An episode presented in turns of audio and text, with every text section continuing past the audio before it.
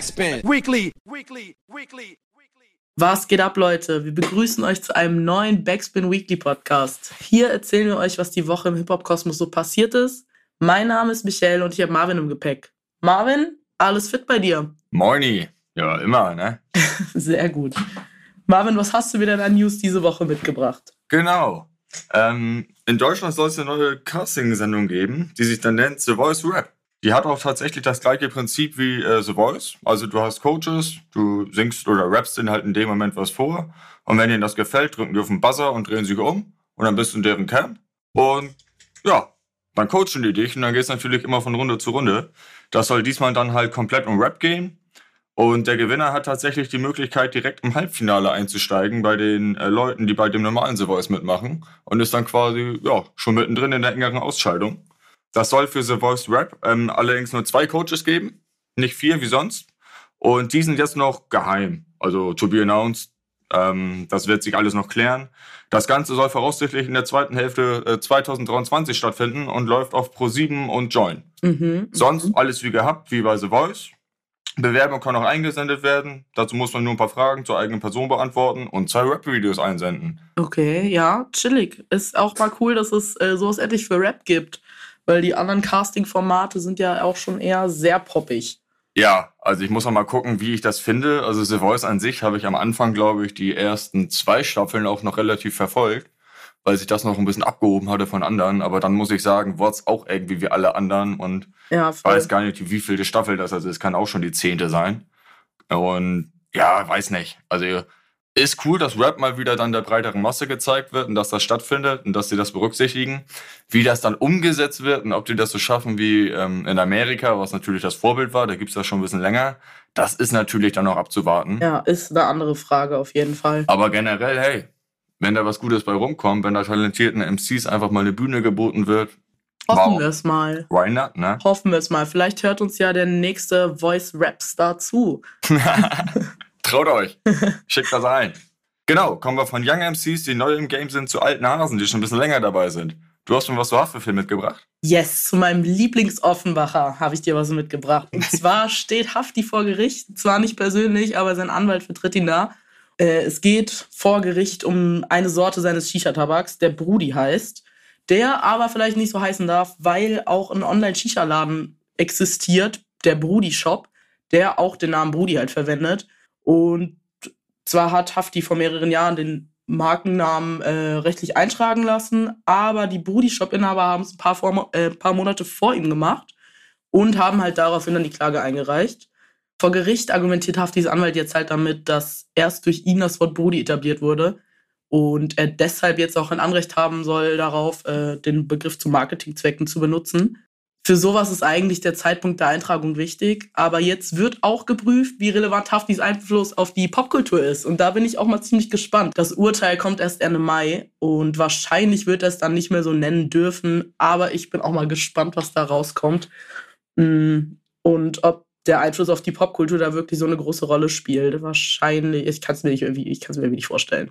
Ja, das Ding ist, ähm, also Haftbefehls Einfluss auf die Popkultur, die kann man ja gar nicht klein halten. Die kann also man gar nicht leugnen, Hafti überhaupt nicht. Hafti hat eine ganze Generation geprägt, wenn nicht ja. sogar äh, die nächste auch noch. Auf jeden Fall. Und ich weiß jetzt nur nicht tatsächlich, ob das Wort Brudi dazugehört.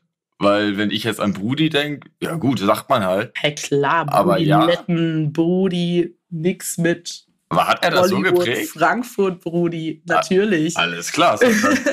Weil ich, das, das ist ja so, so in den Sprachgebrauch übergegangen, je nachdem, wie oft man es jetzt benutzt, das ist dann jedem selbst überlassen, aber ähm, ja. ich, hatte, ich, hatte ich jetzt nicht direkt die, die, Ver, die Verbindung, die Verbindung zu. zu. Okay, ja, doch, eigentlich, also ich finde schon.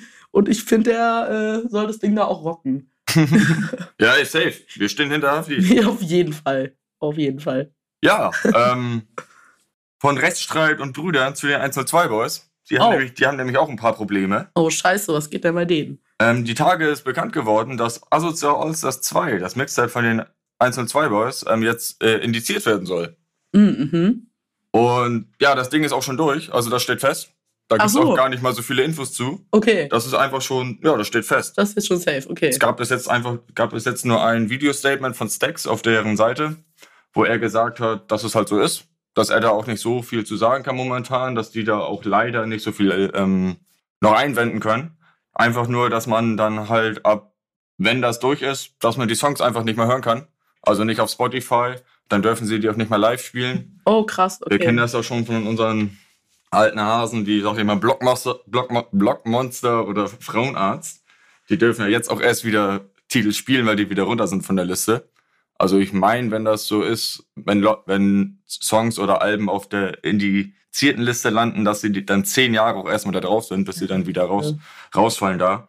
Genau, also wenn ihr Songs wie Turbus oder New Kids nochmal hören wollt, sichert euch die irgendwo, wo ihr auch die Datei speichern könnt, weil sonst ist das weg. Dann könnt ihr es nirgendwo mehr holen. Und live dürfen sie es auch nicht mehr spielen. Also müsst ihr gucken. Ähm, 1 und 2 Boss sind ja momentan noch auf Tour und treten auf ein paar Festivals auf. Sie spielen die noch so lange sie können, haben sie versichert. Und gucken, dass sie da Gas geben. Aber sonst ist bald Ende. Ja, YouTube to MP3-Converter. Ist auch voll schade, weil bei Tourbus geht ab. Ja, nee, mag ich auch sehr gerne. Schade. Vor allem für so Live-Action echt ein äh, bisschen sad. Aber gut. Ja, total. Wie gesagt, aber das Thema ist leider schon durch, da kann nicht mehr viel gemacht werden. Wird nichts mehr dran gerüttelt. Aber kommen wir von Rechtsstreitigkeiten hierzulande zu Rechtsstreitigkeiten zu Übersee. Da ist auch einiges los. Ja, ey, äh, bei Adidas und Kanye ist auch gerade echt die Kacke am Dampfen. Die haben ja nach neun Jahren ihre Zusammenarbeit beendet, weil Kanye sich ja mehrfach antisemitisch und rassistisch geäußert hat und noch viel mehr. Das lässt sich jetzt auch gar nicht so schnell zusammenfassen. Aber ihr wisst ja alle, was da passiert ist. Jetzt wird Adidas allerdings in Oregon verklagt, äh, verklagt. Also da, wo Adidas den amerikanischen Hauptsitz hat. Und der Grund dafür soll sein, dass die Chefs von Adidas äh, schon lange von Kanyes Aussagen und Einstellungen gewusst haben sollen, bevor die zusammengearbeitet haben, es aber wissentlich verschwiegen haben sollen und die Investoren so halt angelogen haben. Das Wall Street Journal hat jetzt berichtet, dass Adidas bereits im Jahr 2018 von den Risiken einer Partnerschaft mit Kanye gewusst haben soll und die aber damals nur sehr, sehr allgemein in einem Bericht erwähnt haben soll. Äh, aber da stand halt nicht drin, dass man wirklich aktiv darüber nachgedacht hat, die Zusammenarbeit deswegen zu beenden. Ähm, steht aber jetzt auch, also, keine Ahnung, Adidas hat sich dazu noch nicht wirklich geäußert und da äh, ist jetzt noch nicht so ganz klar, wohin das führt. Also haben die quasi intern schon mit ihm geredet und gemerkt, oh Mann, der Junge tickt nicht mehr ganz richtig. ja, also haben es aber quasi hab, ja. untergebuttert und dann gewartet, bis es geknallt hat? Oder wie darf ich das verstehen? Also es sind wohl schon irgendwie Vermutungen damals aufgekommen, dass da, äh, dass es da mal irgendwann knallen könnte aber ähm, ist ja auch ein großer Name. Warum soll man die Zusammenarbeit direkt von Anfang an nicht beginnen? So, ähm, keine Ahnung, jedenfalls hat man wohl schon darüber nachgedacht. Aber ist halt nicht erwähnt gegenüber den Investoren. Und das ist halt jetzt äh, die große Kacke da. Aber krass, dass jetzt auch die ganzen Partner darunter leiden, dass der Typ einfach komplett abgedreht ist. Ja, voll. Ja, da fällt mir gar nicht so viel zu ein. ich weiß auch nicht, was ich noch sagen soll dazu. Kommen wir zur nächsten News. Es bleibt sportlich. Es bleibt sportlich. Snoop Dogg will ein NHL-Team kaufen. Und zwar die Ottawa Senators. Aber nicht alleine, sondern zusammen mit einem amerikanischen Unternehmer hat er ein Gebot für das Team abgegeben. Es wird geschätzt, dass die neuen Besitzer am Ende mehr als eine Milliarde Dollar dafür zahlen müssen. Hm. Allerdings ist bisher nicht klar, wie viel Snoop Dogg selber investiert hat oder investieren wird. Und äh, wenn das klappt, wird er außerdem auch ab und zu den Job als Kommentator übernehmen. Finde ich eigentlich ganz witzig, weil das hat er bereits auch schon mal bei einigen Spielen gemacht von den Los Angeles Kings. Und auch Fun Fact: Ryan Reynolds, der Schauspieler, ist sein größter Konkurrent. Ei. Aber Snoop als Kommentator kann ich mir richtig gut vorstellen. Oder voll. Ich bin auch, ich auch komplett. Ich bin auch großer Fan der äh, synchronisierten Tierdoku-Reihe, die er mal eingesprochen hat. Der Mann hat immer so gute Ideen. Ich weiß nicht. Also er lebt einfach sein Leben. Ja. Und das Geld hat er auch drin mit ein paar Features. Auf jeden Fall. Also dem geht es ja nicht schlecht. Und darüber muss er sich am wenigsten Gedanken machen.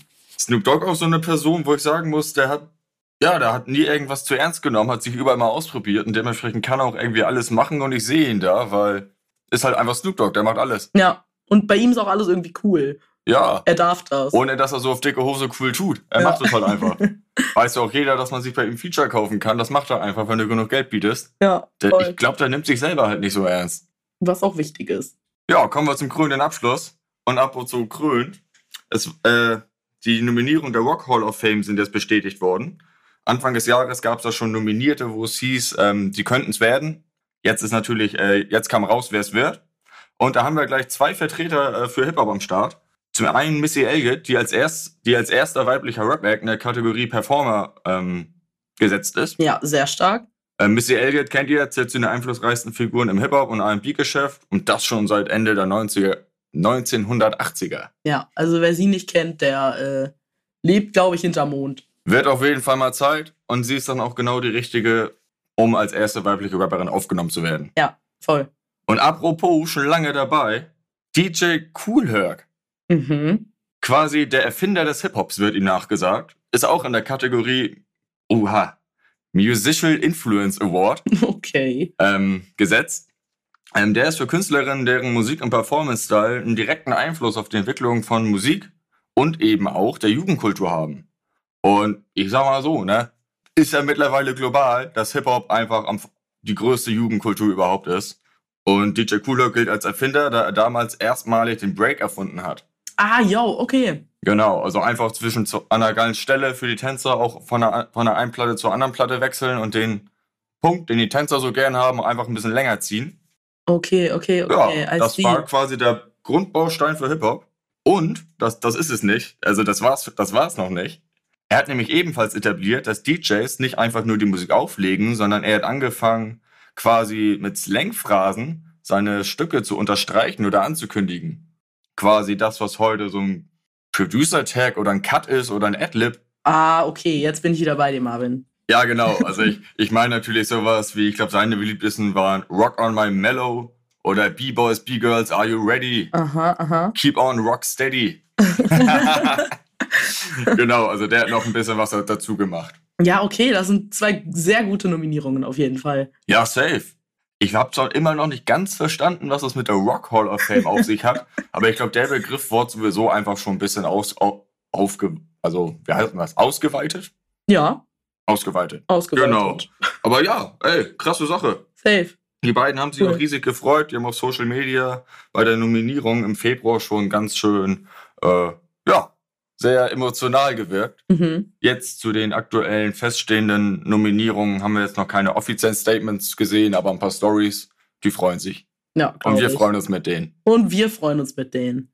Ja, dann sind wir durch für heute, oder? Wir sind durch. Noch mehr passiert die Woche. Nee, cool. Ähm, Ich glaube, du, du verabschiedest dich heute schon das Wochenende. yes, genau. Ich bin ab morgen unterwegs auf Auslandsreise. Ei, wünsche dir viel Spaß. Yes, danke dir, Marvin. Wir sehen uns dann nächste Woche wieder. In dem Sinne, Leute, haut rein. Haut Michelle, rein. du auch. Schönes Wochenende euch. Tschö. Macht's gut. Bis zum nächsten Mal. Backspin. Weekly. Weekly. Weekly.